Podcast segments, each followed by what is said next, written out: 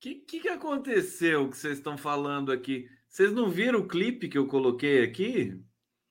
Vocês não, não, passando? Meu Deus do céu, mas esse, esse StreamYard aqui tá doido. Saudações democráticas para vocês. Ó, eu tô com meu gorro. Deixei o cabelo crescer, ó.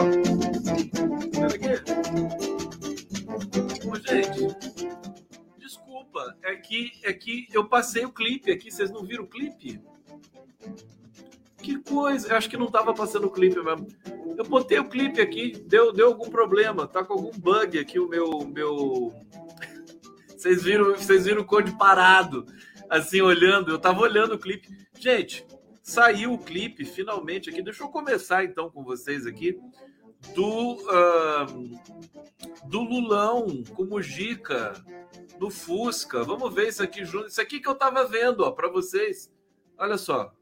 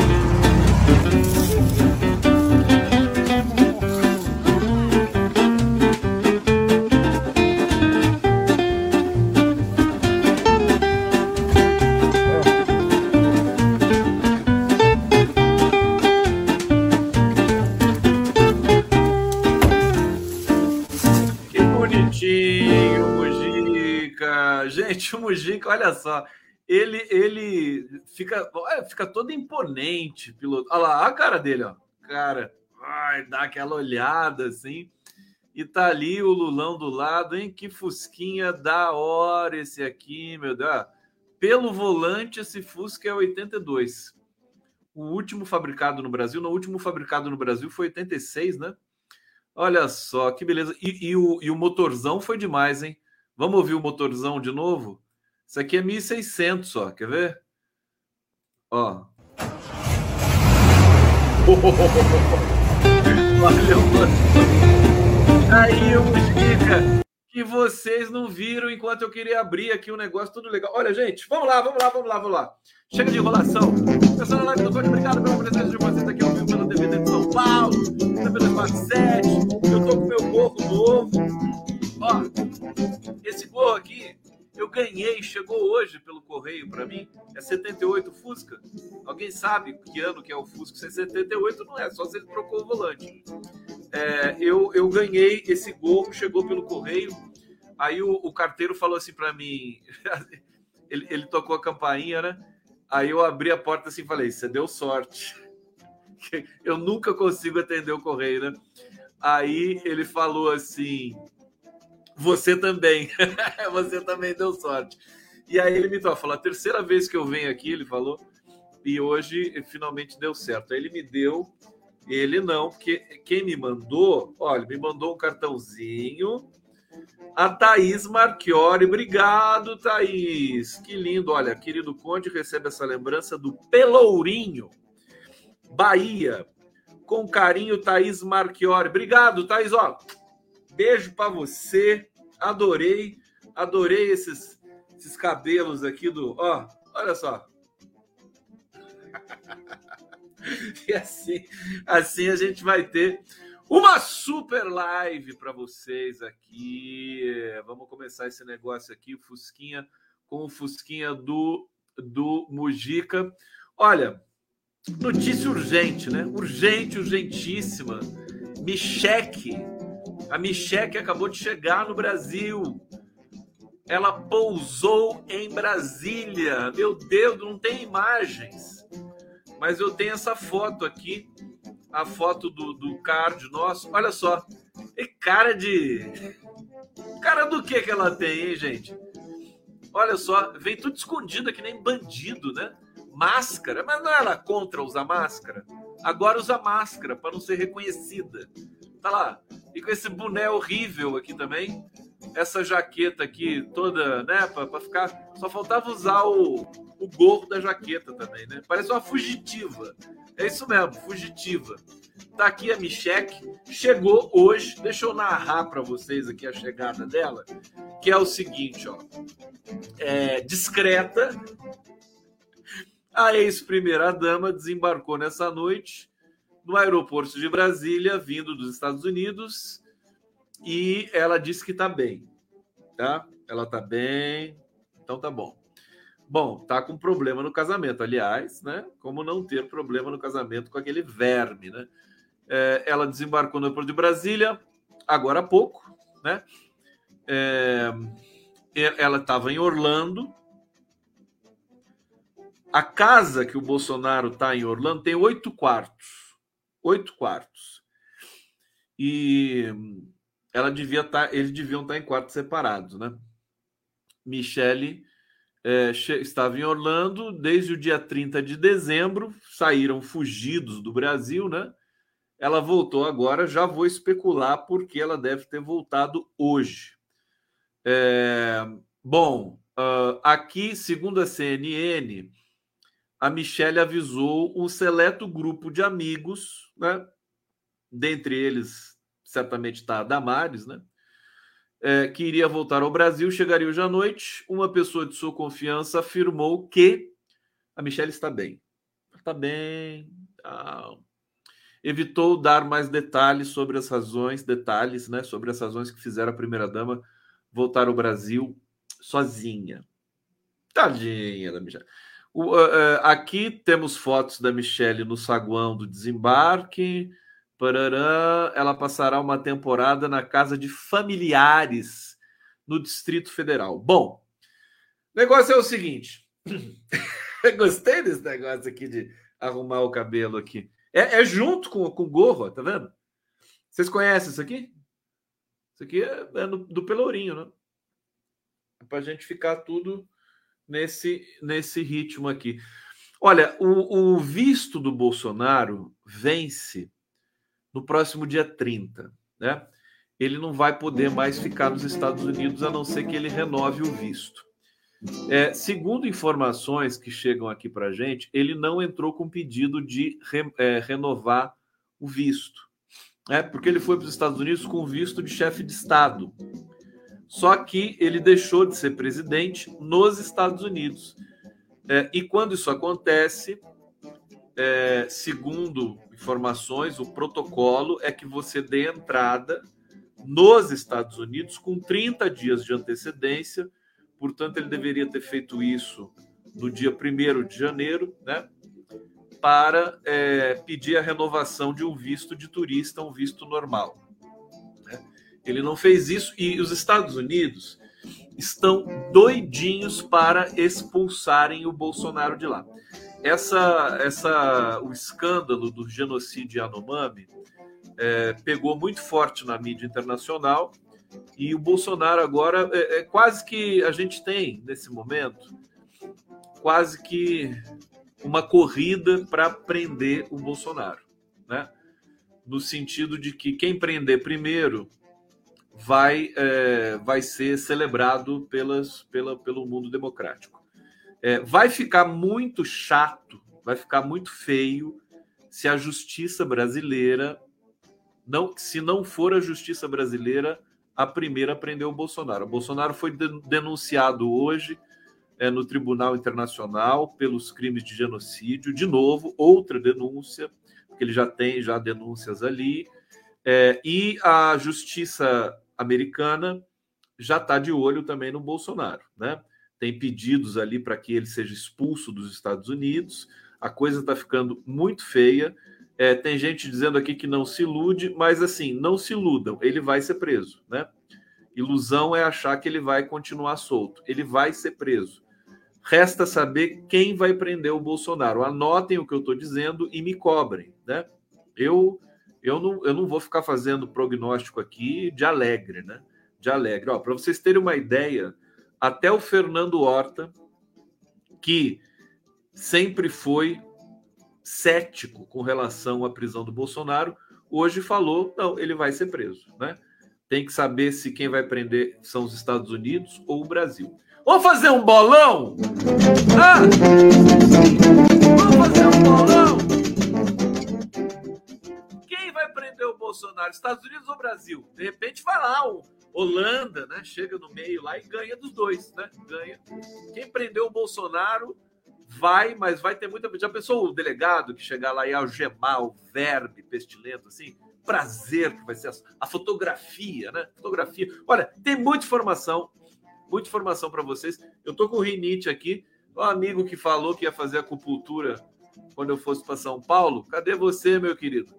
Eu tô, eu tô estragado, tô estragado, completamente estragado mas eu estou aqui pela democracia, então é, Deus perdoa. Né? Incrível, incrível. Eu tento, né? Estou tentando. É, aí, vocês vão ver minha dificuldade aqui. Eu deveria até tirar uma licença, né? Na verdade, eu, eu acho que eu, eu, eu, preciso tirar um, umas férias, né? Vocês não acham que eu tenho que tirar férias? Não dá, porque, sim, o que, que adianta você trabalhar o tempo todo se de repente um dia você cai morto? Né? Se eu cair morto, aí são férias permanentes para sempre, né? Eu, talvez eu tenha que tirar férias. Estou pensando em tirar. Eu acho que eu vou tirar umas férias, viu? O que, que vocês acham? Tiro? Tiro ou não tiro? Hein? Tiro ou não tiro férias? Vamos fazer um, um quiz aqui. Condão precisa de férias. Se vocês disserem que sim, eu não vou nem discutir. Eu sou, eu faço. Eu, se eu quiser tirar férias, eu sou empreendedor, né? Sou empreendedor. Eu não preciso comunicar ninguém, eu simplesmente saio de férias. Né? Saio de férias. E aviso você. Duvida? Tem gente que está duvidando que eu vou tirar férias aqui. Você duvida? Ó, oh, não duvida.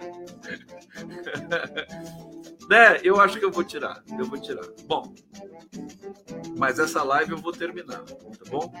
Vou terminar porque tudo que a gente começa, a gente termina, né? Ninguém vai me convidar para passear na, na, nas suas cidades aí, Recife. Hã? Aqui a, a Carmen Soares, vem, venha passear no Ceará. Vocês, vocês recebem um, um, um youtuber malandro aí na casa de vocês? Eu quero conhecer, quero ir para vários lugares, Teresina, é, Recife, Maceió, Salvador. Hã? Que tal? Posso ir? Eu vou. E aí eu falo assim, ó, vou estar tá em tal lugar e vocês vão lá me buscar. Pode ser? Eu vou na praça, vocês vão lá me buscar. Tá bom? Sem, sem destino. É... é... Povo, Deixa eu falar para vocês. Então a Michelle voltou. Então eu acho que assim tem um tem algo que está por acontecer. A gente está às vésperas do, da volta do STF, né? Do Congresso. A gente vai ter o Congresso, a eleição para a Câmara.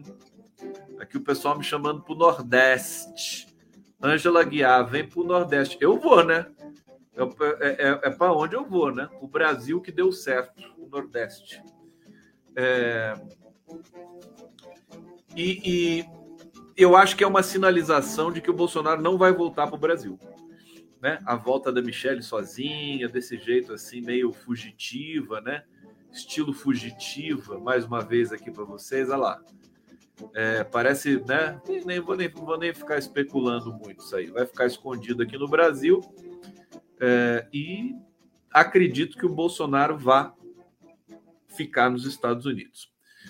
É, bom, tem muita coisa sendo revelada do governo Bolsonaro, muitas coisas que estão sendo, inclusive, é, guardadas, né? Guardadas para serem, serem divulgadas na hora certa, mas o governo não está conseguindo concentrar. O governo Lula está tentando segurar algumas informações é, para quando chegar a hora de divulgar, divulgar com mais consistência, né? Com relatórios prontos, com conjunto probatório todo certinho ali. É, é assim, é consenso. O Bolsonaro vai ser preso, né, gente?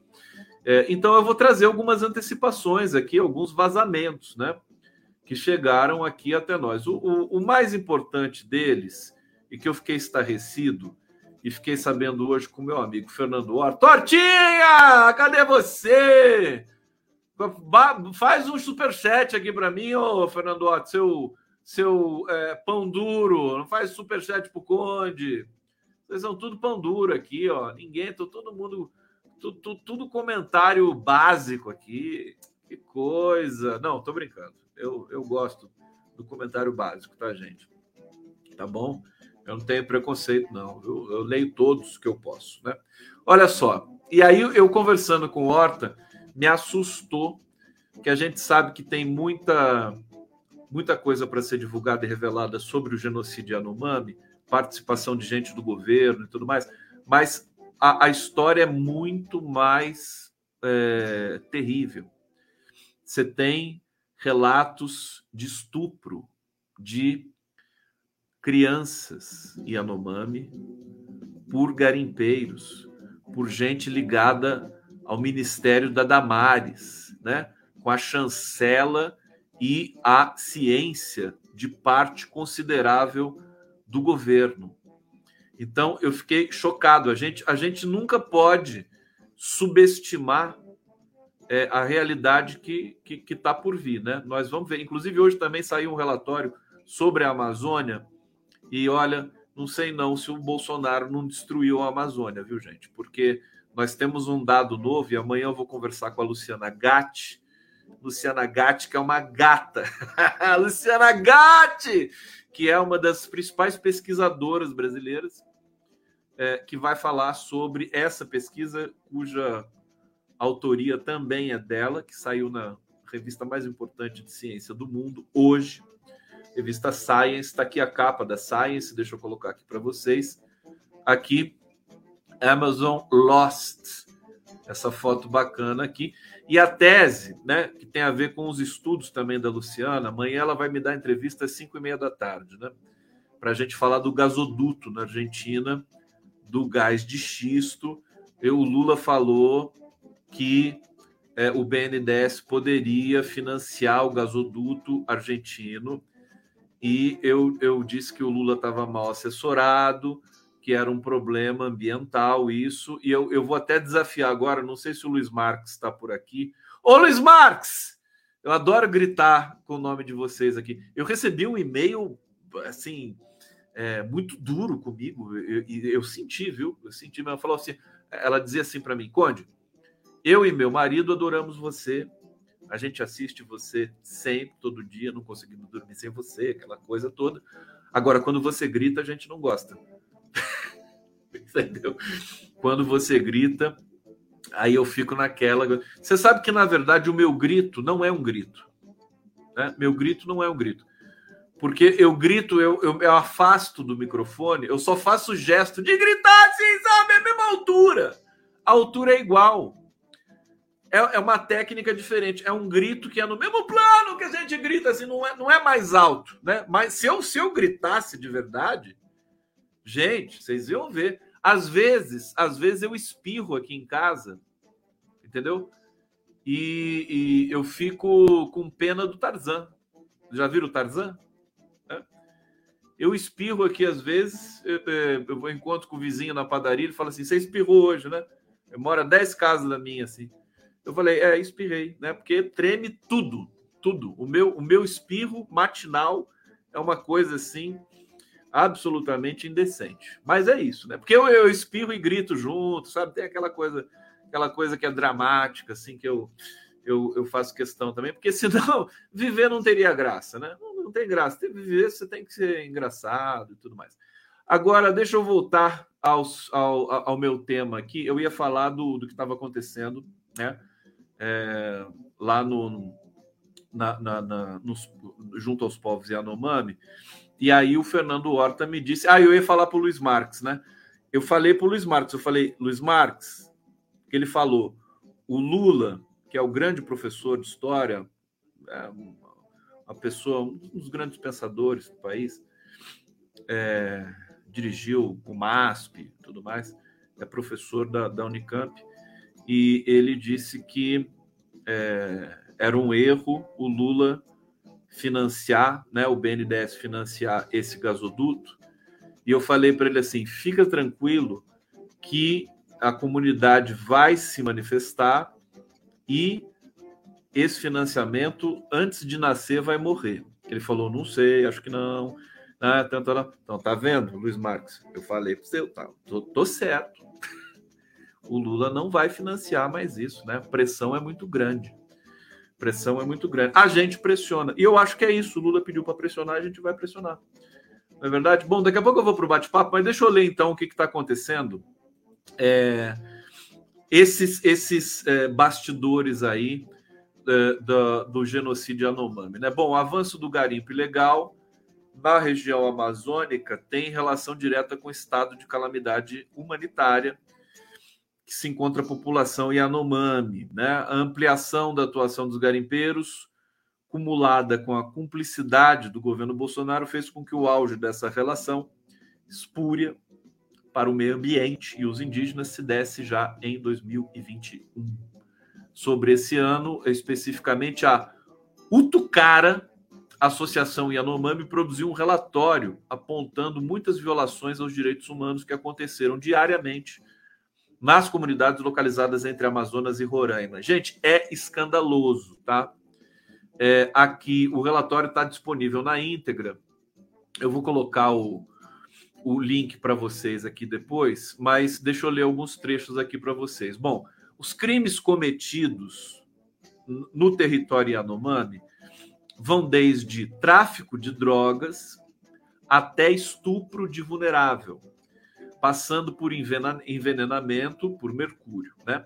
A isso some-se a disseminação de DSTs, né, doenças sexualmente transmissíveis e de outras doenças. Muitas crianças Yanomami morreram depois de serem estupradas por, é, por esses, enfim, não são só garimpeiros, né? São traficantes, garimpeiros, integrantes do governo Bolsonaro que passaram por lá e nós vamos ter acesso a esse relatório é, na íntegra e dentro de alguns, é, algumas semanas, creio eu. É, visando facilitar a atuação. Aqui, ó. O estudo divulgado em abril de 2022, de nome Yanomami sob ataque, garimpo ilegal na terra indígena Yanomami propostas para combatê-lo. Parte desse estudo já foi publicado, inclusive. Né? Não é novidade para ninguém que os garimpeiros estupram as, as crianças Yanomami. Não é novidade isso. Você vê o Daniel Alves, né? Esse é o perfil do, do, do, da bandidagem de direita, bolsonarista, né? Vai ver para em quem o Daniel Alves vota. Aliás, o caso Daniel Alves é emblemático, né? Emblemático. O cara achou que ia se safar, né? Claro que ele tem o direito de se defender, vai se defender. Mas tudo indica que realmente tem essa, essa prática, né? Robinho, jogador de futebol, é tudo. Olha, é uma coisa muito triste da gente ver. É, é curioso que é, ninguém fala nada, né? O Tite que convocou o Daniel Alves, né? O próprio Neymar, né? Ninguém, ninguém sai em solidariedade da, da mulher que foi violentada pelo por esse jogador lá na Espanha, né? Bom, estudo divulgado em 2022 expõe diversas situações de exploração sexual de crianças. É, os abusos praticados contra menores ocorriam em troca de comida. Isso a gente sabe. Isso acontece no Mato Grosso, acontece é, no Acre, né? em todo lugar que você tem comunidades indígenas e o homem branco, madeireiro, garimpeiro, fazendeiro, seja lá o que ele for, ele se aproxima, você vai ter esse tipo de aliciamento, né? Você vai ter esse tipo de covardia aplicada contra os povos indígenas. Bom, visando facilitar a atuação, garimpeiros embriagavam ou dopavam suas vítimas. A bebida também era moeda de troca com homens para que cedessem suas filhas ou irmãs. Né? O garimpeiro ia lá, dava bebida para o indígena, o indígena viciava no álcool, virava alcoólatra, né? e aí, em troca da bebida, né, um processo que vai ao longo da, da, dos meses, né, em troca da bebida, eles cediam as filhas ou as irmãs. É mole? É, de acordo com esse relatório, pelo menos três garotas abusadas morreram, todas na faixa dos 13 anos, e possivelmente por doenças contraídas posteriormente aos seus estupros. Entre outros relatos, há ainda a denúncia de um casamento contratado entre um garimpeiro e uma jovem, cuja contrapartida seria a entrega de mercadorias à família da noiva, pagamento este que nunca ocorreu é, a tônica dos casos narrados é a de exploradores ilegais de minérios da região, valentes do, do empobrecimento das aldeias para obter vantagens, contendo inclusive a transcrição de diálogos entre os delinquentes e suas vítimas. Gente, isso aqui é absolutamente é, terrificante. Vocês sabem, a minha live é. A gente tem reverência, mas a gente denuncia nessa frequência também. Né?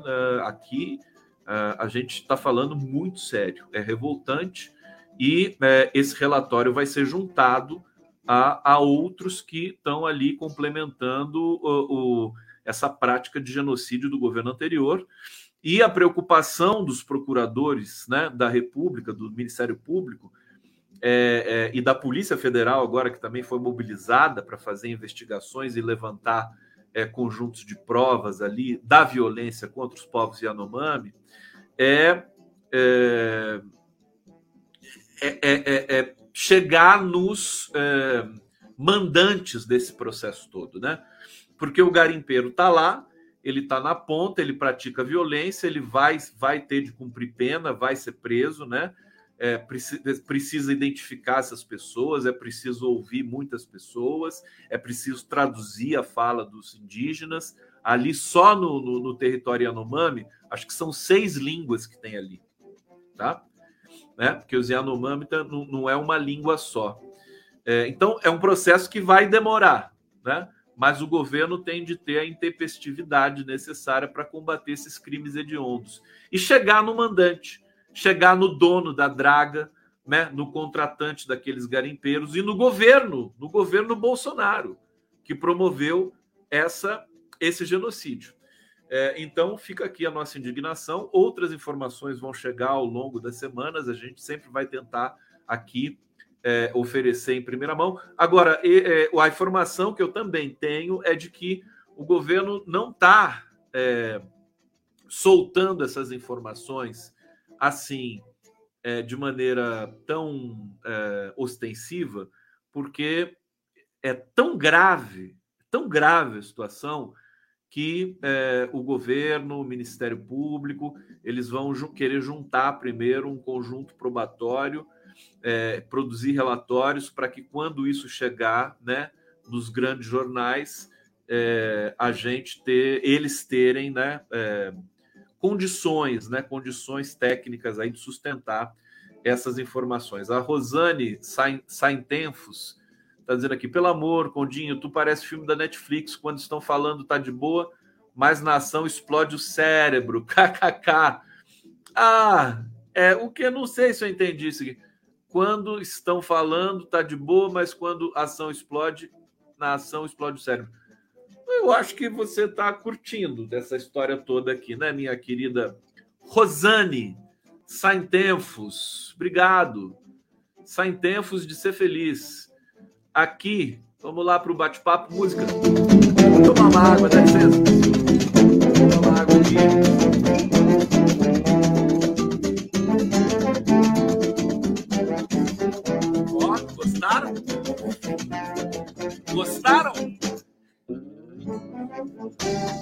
Bom, vamos para outras informações. O negócio é o seguinte: tem também Deixa eu pegar aqui o Samuel, o Samuel Urban.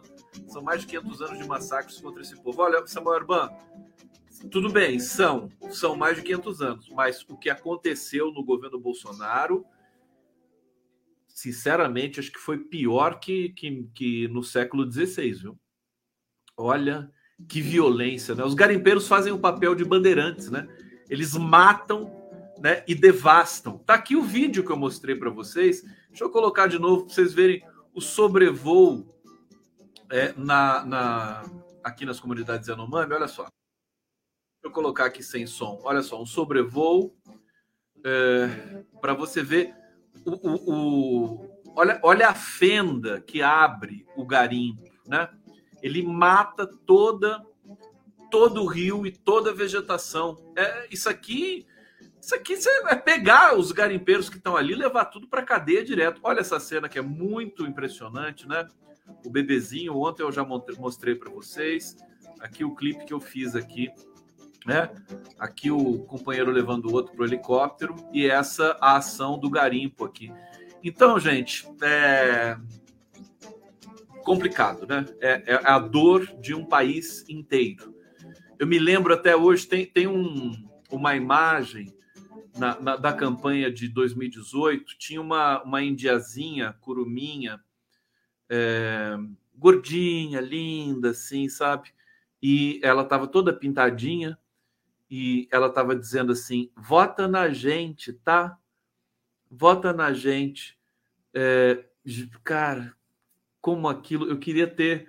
Deixa eu ver se eu acho aqui. Eu não vou, eu não vou parar a live agora para procurar essa imagem. Eu procuro e trago amanhã para vocês.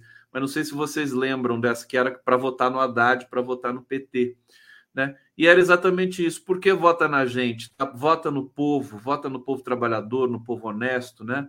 É, no povo que está com Lula, que está com Haddad, não com esse verme do Bolsonaro. E deu no que deu. Por quê? Porque ele de fato, ó, nas costas do Bolsonaro se você tem um milhão de mortos da Covid, porque esses 700 mil aí é pura, né, pura bobagem, fora os, aqueles que morreram por não poder fazer cirurgia, né, durante a pandemia, né, o dado, aliás, o, o Miguel Nicoleles, eu entrevistei o, o Nicoleles e o, o Beluso no sábado, último sábado, no Prerrogativas, e o Nicoleles fez um levantamento das mortes anuais no Brasil então, o Brasil, no pico da pandemia, é, é em 2021, 2, milhões e 500 mil pessoas morreram. O Brasil tá, tem, tem uma média normal de 1 milhão e 600 mil mortes por ano. Mortes naturais né, e de outras, né, é o ciclo normal da vida. Mas, depois da pandemia, nós continuamos com 2 milhões e 500 mil mortes por ano. Tem gente, tem, tem gente morrendo. É, a gente tinha ali 3 mil mortos de Covid por dia, e agora essas pessoas estão morrendo, sei lá, por, por fome, por, por outras doenças, né? É, é, é olha, é, é uma situação realmente muito complexa. Silvana Costa está dizendo aqui, Condinho, como retirar esses bandidos apoiados pelo Bolso Trevas é, e governos estaduais? Bom, a gente está na luta, a gente precisa lutar e vamos seguir nessa luta para poder realmente é, ajudar o Lula, ajudar esse governo a, a, governar o país. Eu vou trazer outras informações aqui também para vocês, cabeludas. Olha só, eu estou aqui com o relatório Yanomami sob ataque. Depois eu vou divulgar para vocês nas minhas redes, para não perder tempo agora. Eu vou seguir aqui é, nas informações para vocês, tá? É, e deixa então eu é, trazer aqui a informação importante é, chocante, né? A estrutura macabra. Gente, Lula, Lula ganhou a eleição, né? Foi para venceu, se mudou para Brasília, tá no hotel até hoje, porque o Bolsonaro depredou o Palácio do Planalto, porque o governo Bolsonaro depredou, abandonou a, aquele aquele sítio que é da presidência da República, qual que é? A Granja do Torto. A Granja do Torto está inabitável. Não sei se o Paulo Guedes é um porco, o que, que ele fez ali, que está inabitável, mas ele estava lá, né? Segundo, segundo consta, o Paulo Guedes estava morando na Granja do Torto. E o Palácio do Jaburu, esse sim, está habitado pelo vice Alckmin. O Alckmin deu sorte, né? Mas é, é, o Lula precisa continuar no hotel é, não sei se o PT, se o governo está procurando uma casa para o Lula. Acho que eles estão reformando o Palácio da Alvorada para o Lula poder se mudar ali para lá. Agora, é, tudo foi depredado, tudo foi depredado. E o Palácio do Planalto, né? É, o governo começa a descobrir, descobriu, tem coisas que não dá para descobrir na hora, porque eles não estavam acostumados. Quem já herdou um governo de um bandido, assassino, genocida? Quem que já herdou o governo de alguém assim? Não tem precedente. Um cara que levava para dentro do Palácio do Planalto, para dentro da Alvorada, as, ma as maiores variedades da bandidagem brasileira. Tá certo? E o que, que tinha dentro do Palácio do Planalto? O tal do aquário, né? Uma estrutura macabra do gabinete do ódio foi encontrada lá pela equipe do Lula, né? Então, vou, deixa, eu, deixa eu contar essa história para vocês. É, havia ali um bunker, né, dentro do Planalto, que cuja senha para você ter acesso, o governo Lula só teve acesso duas semanas depois, né, no dia 14, pelo dia 14 de janeiro, porque o governo anterior não deu o acesso para o próximo governo. Bom, é, a forma coordenada de espalhamento de fake news, discurso de ódio, é, era é, grande parte era gerada ali dentro do Palácio do Planalto, com utilização de robôs e perfis falsos, é, dentro de uma estrutura montada que está lá. Eu acho que o, o, o governo Lula ele não pode nem desmontar essa estrutura para registrar, entendeu? E produzir um relatório também sobre isso. Gente, é muita coisa, é muita coisa ao mesmo tempo. O governo Bolsonaro deixou heranças é, macabras em todos os lugares. Né? É, a equipe do presidente Lula constatou é, que se trata de uma sala né, que conta com tecnologia de ponta, detalhes que podem ser considerados macabros. É, informações foram divulgadas hoje pelo advogado Tauá Rezende no Twitter, né? confirmadas por um membro do primeiro escalão do governo Lula. Primeira sala usada pelo gabinete do ódio era um aquário, lá todos os computadores eram MacBooks e o acesso era por uma porta que abria com um crachá especial. Para sair, apenas um botão de dentro para destravar a porta. Imagina, tudo isso com o meu, com o seu, com o nosso dinheiro, compras de MacBooks, compras de tecnologia de produção de fake news, né? Vocês têm noção do quanto que nós fomos é, assaltados para sermos, inclusive, ainda expostos a esse nível de violência? É, segundo Tawat Rezende, alguns dos membros do gabinete do ódio continuaram indo trabalhar mesmo após a vitória do Lula, o que acendeu um alerta sobre a presença é, remanescente de bolsonaristas e militares dentro do novo governo. Não à toa, nos últimos dias, o presidente exonerou uma série de militares levados pelo general Augusto Helena ao gabinete de segurança institucional, e parte deles poderia ter ligações com um grupo montado para disseminar discurso de ódio e fake news. Espero que o governo Lula fotografe, registre esse gabinete do ódio real, né? Muitas pessoas também relataram, jornalistas que cobrem o Planalto, porque parece que no Planalto tem um subsolo é, em que os jornalistas se reuniam para tomar cafezinho, comer bolacha, esperar a hora do presidente sair para fazer entrevista e tudo mais. Esse, esse espaço do Planalto foi extinto durante o governo Bolsonaro e muitos jornalistas especularam se ali também não seria o espaço do gabinete do ódio, né? com gente contratada, com gente, né, é, especialistas, hackers, tudo mais, né? Bom, esse advogado chamado Tauá Rezende informou ainda que a equipe do Bolsonaro não deu as senhas da sala em questão para o governo e que apenas duas semanas após a posse de Lula que a administração conseguiu acesso ao local. É... Esses detalhes foram todos confirmados, né, por alguém do primeiro escalão do governo. É, e é, esses dados devem ser disponibilizados em breve é, para que a gente tenha acesso a tudo isso. Mais uma vez, eu repito aqui, acho que o governo não está divulgando isso ainda, porque ele vai querer construir né, um conjunto probatório né, robusto para que não haja especulações né, com relação a isso depois de publicado. Bom, deixa eu agradecer aqui a audiência fantástica que vocês estão proporcionando para este humilde youtuber Obrigado, TV GGN. Obrigado, canal do Conde. Sensacional aqui. Ópera Mundi. Obrigado, TVT, TV 247. Prerrogativas Jornalistas Livres. Olha, nesse sábado, Prerrogativas. Sabe quem vai voltar ao Prerrogativas? Sabe quem? Sabe quem? Marco Aurélio de Carvalho. Vocês imaginem quantas novidades o Marco Aurélio de Carvalho vai ter para contar para gente, né? Então já está combinado. Mac e Joe, vamos conversar sobre tudo, tudo que acontece nessa nessa terra maravilhosa que é o Brasil. Vamos lá. Vocês querem, vocês querem vinheta, né? Tá todo mundo louco por vinheta aqui. Vocês querem a Beyoncé ou feijão puro? Eu preciso fazer vinheta nova para vocês, né? Senão não dá, né, gente? Deixa eu ver aqui o que, que eu tenho. Vamos ver, vamos ver. Extra, extra, vinheta do condão.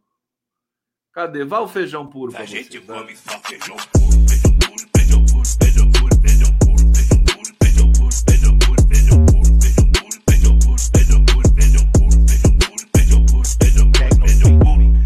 gente não come um taquinho de carne.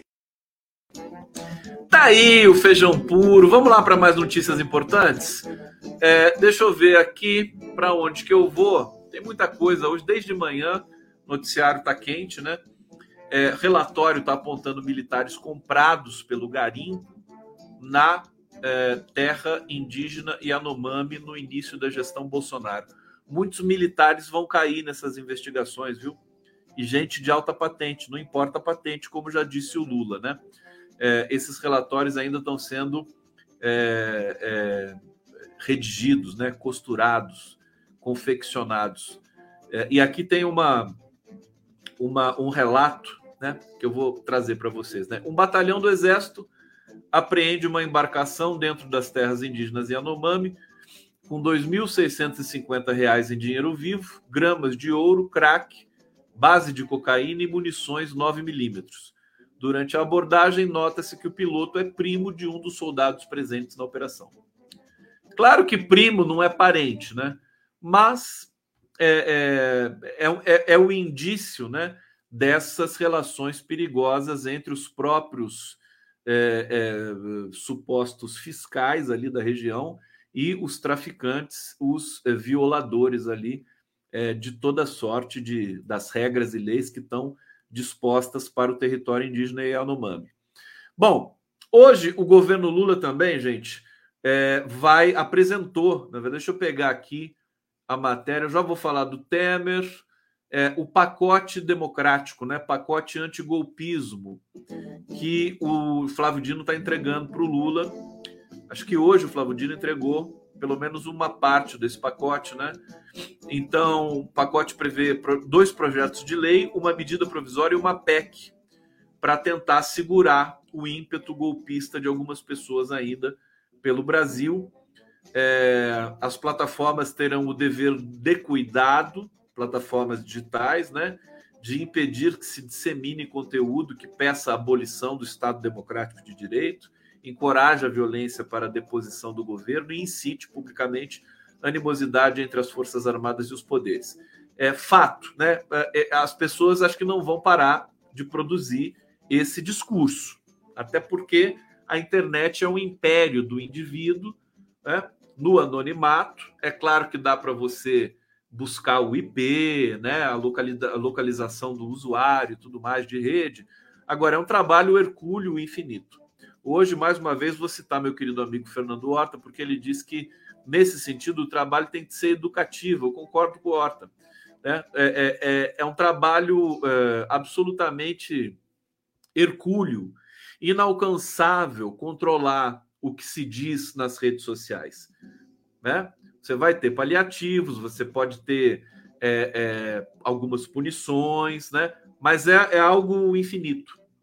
É, é, a gente percebe, né? As pessoas são punidas e imediatamente elas da cadeia elas continuam produzindo discurso de ódio. Se são soltas, voltam a produzir discurso de ódio. Né? Tem uma imagem aqui que vocês vão ficar arrepiados. Deixa eu colocar isso aqui para vocês. Não sei se, se todo mundo viu, mas é uma mulher né, que foi solta é, lá em Brasília, lá no, no, na Papuda, olha só o que ela faz, ela, ela ganha uma tornozeleira e é liberada, né? Vamos ver isso aqui, vamos ver juntos isso aqui.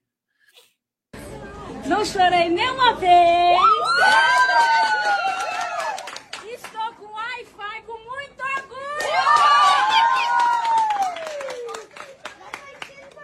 Olha lá, gente. Gente, isso aqui é um símbolo de guerra. Isso aqui é um rastreador, gente. Muito orgulho. da luta e muito orgulho de usar, gente. Uai, seu app de vídeos curtos. Ao nível de delírio dessa gente, né? Ela está celebrando ali a tornozeleira, mostrando, ostentando, sorrindo, achando que foi uma grande vitória. É isso, né? Agora, imagina esse- esse- as pessoas que estão lá presas, estão reclamando, né? Estão reclamando que o banheiro está sujo, que a comida é ruim, né? É, é, imagina se esses, esses bolsonaristas presos resolvem né, achar que eles são vitoriosos dentro da cadeia, né? Já pensou? Todo mundo comemorando dentro da cadeia. Né? É, é- é uma coisa, é tão, é tão absurdo que fica difícil da gente lidar com essas informações. É, e, e a gente percebe, e é o perigo que é isso, né? Quer dizer, com prisão, com, com é, é, são a prisão é, é uma digamos é um trauma para muitas pessoas enfim é um sofrimento né a gente acha que eles vão aprender com esse tipo de ação mas pelo que é, por exemplo essa mulher né é, aponta aqui né pelo comportamento dela eu acho que o trabalho está longe de ter sido resolvido e nem prendendo né mais 100 mil pessoas, a gente vai resolver esse problema no Brasil. Eu acho que passa por quê? Por uma purificação. Eu, eu tenho muita esperança, sabe no que, gente? Sabe no que, que, sinceramente, eu acho que vai, que o Brasil vai ser outro depois, depois desse evento. Posso dizer para vocês? Carnaval. Carnaval. O Brasil está com abstinência de carnaval. E o carnaval é o uh, é a plataforma, vamos dizer assim, é, mais sofisticada do ponto de vista intelectual cognitivo do país. O carnaval regulariza os sentidos. O carnaval antropo, uh, antropofagiza, né, os sentidos. Ele liberta, né? É uma libertação. Então eu acho e sempre com a irreverência, o riso, o humor. Eu acho que o carnaval vai é, vai ser o elemento que vai nos libertar dessa desse delírio é, interminável do bolsonarismo, né?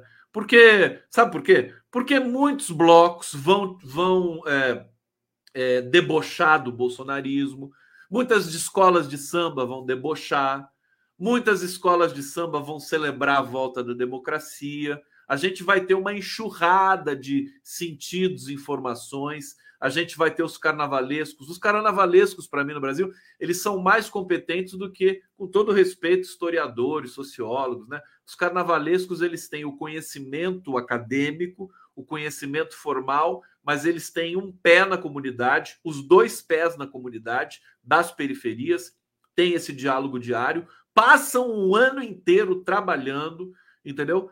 É, então, eles vão oferecer uma leitura de Brasil nesse carnaval de 2023. Eu acho que vai ser histórico e acho que a gente precisa esperar esse carnaval acontecer para voltar a raciocinar, né? Eu acho que vamos esperar, vamos esperar ver o que vai acontecer, porque vai ser, vamos, vamos tomar as ruas. Você se lembra do carnaval 2021? Né, que a gente ainda teve carnaval 2020, né? 2020, que foi o começo da pandemia no Brasil. É, o Carnaval 2020 era fora Bolsonaro no Brasil inteiro. Era fora genocida, não era genocida ainda, né? Mas era fora Bolsonaro no Brasil inteiro. Bandido, assassino, não sei o quê.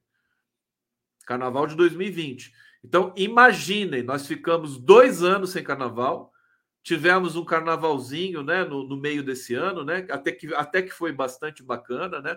o carnaval do meio do ano. Agora a gente vai ter o carnaval. Olinda já está em carnaval, eu sei, tem gente falando aqui. Salvador, né? O Nordeste ele antecipa esse, essa, esse calendário e tudo mais. É, mas o, o, carnaval oficial acho que vai ter um peso simbólico para o Brasil, é, que a gente vai, vai ter um antes e um depois desse carnaval. Né? Sinto muito.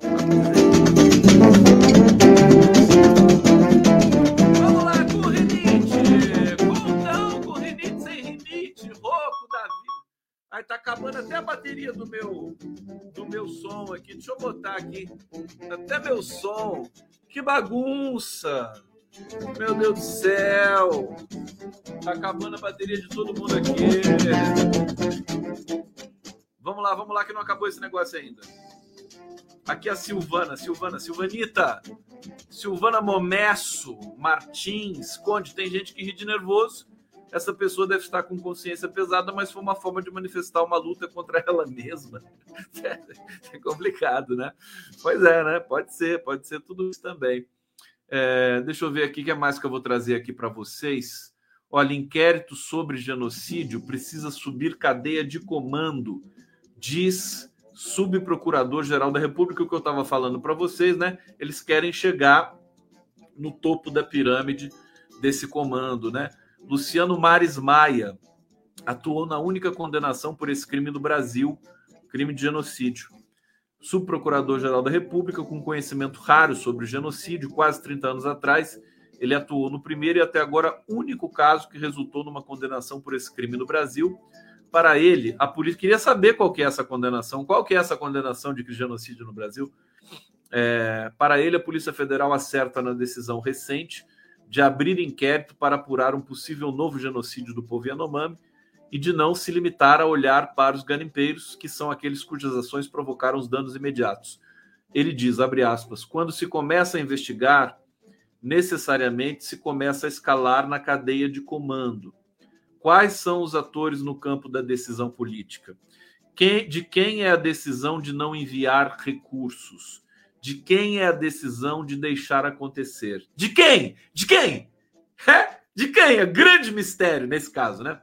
Essa é uma diferença significativa entre esse caso e o de 1993.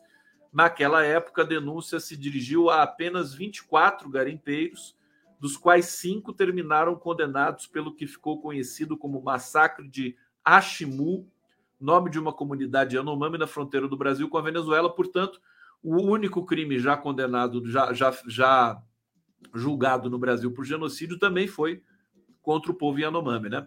Os crimes começaram no dia 15 de junho de 92, quando sete garimpeiros convidaram seis indígenas para caçar e, durante a caminhada, assassinaram quatro deles como reação, os indígenas mataram um dos garimpeiros. Em 23 de julho, os garimpeiros invadiram uma área onde estavam os indígenas e, com tiros e golpes de, fa de facão, chacinaram 12 Yanomamis. Um homem, duas idosas, uma mulher adulta, três adolescentes, quatro crianças e um bebê. A maioria dos homens adultos havia saído do local para participar de uma festa típica da etnia. Pois é, esses caras foram condenados por crime de genocídio numa decisão confirmada pelo STJ é, em 2000 e pelo STF em 2006. Bom, gente, é, é, isso, né? Eu vou ficando por aqui. Desculpa trazer essas notícias pesadas para vocês, mas é, é o que o Brasil está descobrindo. O Brasil vai ter de se purificar, vai, vai, vai ter de passar por uma sublimação, né? Nesse processo todo aí de ódio, de morte que a gente foi assaltado, mas nós vamos ver esse, esse, pessoal preso. Agora, não vai adiantar nada, né? Bolsonaro preso, Damares Alves presa, Ricardo Salles preso, outros outros bandidos aparecerão e nós precisamos tentar construir uma sociedade melhor, como diz o Fernando Horta, aí no nível da educação né? Para a gente não ter de controlar, não ter de ser um Estado policial, né? Deixa eu trazer aqui o comentário da Angela Guiar, que ficou aqui por último. Quero pesquisa. Quantos não conseguem dormir sem o condão? Obrigado, querida. Olha aqui, condão. Guga, Guga Boa Vida está dizendo aqui. Condão já tem deputado federal do PL pedindo impeachment de Lula por crime de responsabilidade, por Lula ter dito que Dilma sofreu golpe. é Temer atuando ou Bozo, ou os dois juntos, informação do site Uai. É verdade, é, o, o, Lula que se cuide, né? E a gente que cuide do Lula também, porque ele vai ser é, assediado durante todo o tempo, né? É, não vai ter refresco. Mas o Lula, como a gente está vendo, ele está muito forte, está muito bem. E eu vou deixar vocês mais uma vez com o meu querido Mujica e o meu querido Lulão. Beijo!